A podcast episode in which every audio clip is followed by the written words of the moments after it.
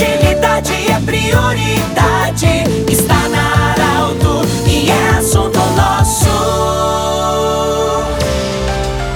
Olá, ouvintes da Arauto, nós estamos com muita alegria iniciando o assunto nosso desta sexta-feira. Unimed, Joliliótica Cote, Hospital Ananelli e da Nutri, Nutrição Especializada, são os nossos patrocinadores. Com muita honra e muita alegria, nós estamos saudando você nessa sexta-feira, desejando já um bom final de semana e lembrando sempre que sextas-feira a pauta do assunto nosso é a saúde. Com muita honra e muita alegria, eu anuncio o nosso entrevistado de hoje, Dr. Eduardo Gres, ele que é urologista, nós vamos falar sobre a impotência sexual masculina. Doutor, os homens muitas vezes não gostam muito de falar, é uma coisa muito particular de cada um, mas é uma coisa que preocupa e leva muita gente aos médicos. Bem-vindo, doutor Eduardo. Quando podemos considerar que um homem está com impotência sexual? Obrigado, Pedro, pelo convite. Uh, agradeço a oportunidade de trazer um tema tão comum para nós e motivo de muitas consultas e motivo de muito, uh, muitos problemas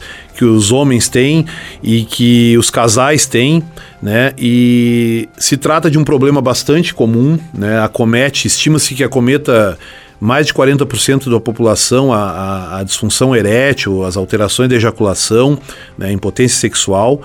E estima-se que mais de 40% das pessoas após os 30 anos vão sofrer com isso.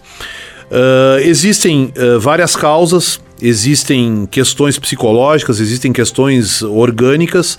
Uh, importante é a gente definir que a procura pelo médico parte da, da, necessidade que as pessoas têm em cima daquele problema. Né?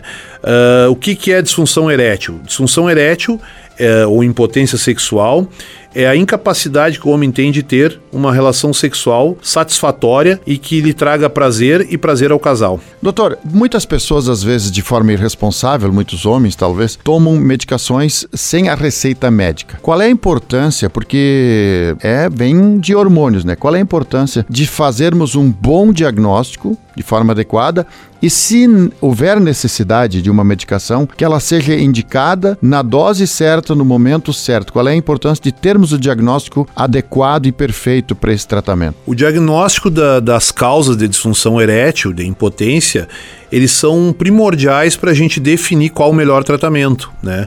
Uh, existe o uso indiscriminado de medicações, que muitas vezes até tem efeito para algumas pessoas, mas assim, se sabe que muitos pacientes que estão com, com disfunção erétil, eles por trás têm outros problemas e a gente não consegue fazer um tratamento adequado sem que, que tenha uma investigação.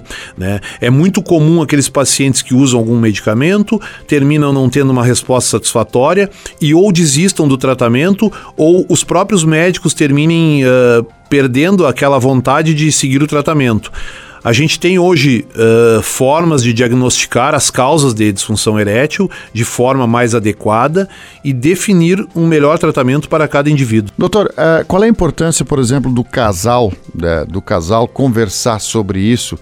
Para que haja um entendimento que tem que ter a autoajuda, de repente uma pessoa está aí extremamente nervoso, e aí já uma outra pergunta também nessa aí. O psicológico, ele influi nesse momento também, porque vocês muitas vezes recebem um paciente onde a parte é psicológica, é uma boa conversa, um esclarecimento, ele já resolve o problema. E a outra parte é orgânica. É a importância do casal conversar sobre isso para que eles se entendam o que é psicológico e o que é orgânico. É interessante a tua pergunta, porque nem sempre é tão simples de de diferenciar o que é orgânico e o que é psicológico, porque às vezes tem um problema orgânico, mas uh, quando não tem uma resposta, o psicológico acaba interferindo. Outras vezes, uh, o psicológico ele é o principal fator envolvido, mas acaba com o decorrer trazendo algumas questões orgânicas que vão dificultar posteriormente a ereção. Uh, acho bem interessante essa pergunta em relação ao casal. Cada vez mais a gente vê pessoas que buscam atendimento, por quê? Porque conversam ou porque não estão satisfazendo suas parceiras parceiras ou porque não estão satisfeitas com seu desempenho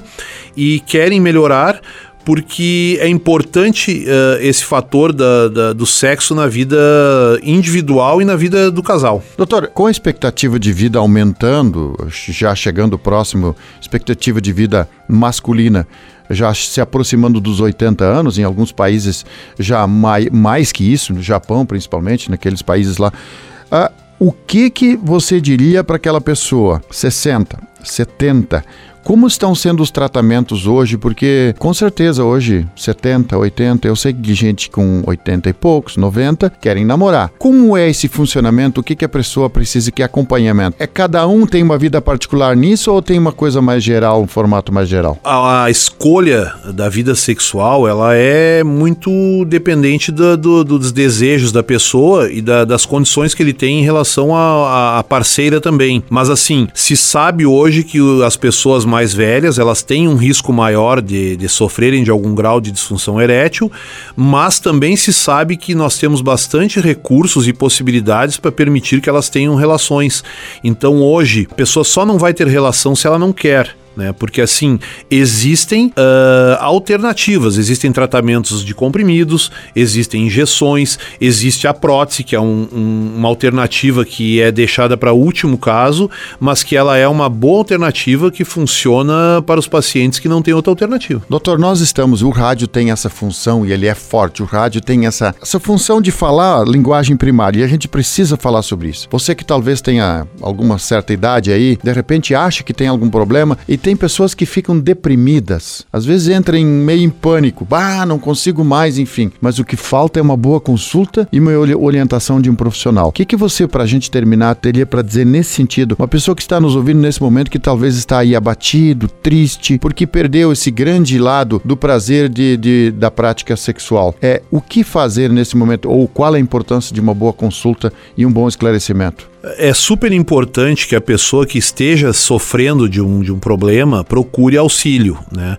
Uh, o auxílio especializado em quem trata essa questão de medicina sexual masculina certamente vai ter uma possibilidade da gente tentar identificar uh, as causas e, com isso, buscar alternativas porque existem hoje também questões hormonais que ocorrem que a gente tem como identificar e, e colocar um tratamento adequado para cada indivíduo. Acho super válido, né? Repito, que a pessoa que esteja precisando procure auxílio, porque cada vez mais temos uh, possibilidades de, de, retomar a vida sexual de, das pessoas. Conversamos com o Dr. Eduardo Gres, nós agradecemos muito, ele que é urologista, agradecemos muito. O assunto nosso volta na próxima segunda-feira. Um abraço, do jeito que você sempre quis. De interesse da comunidade, informação gerando conhecimento. Utilidade é prioridade.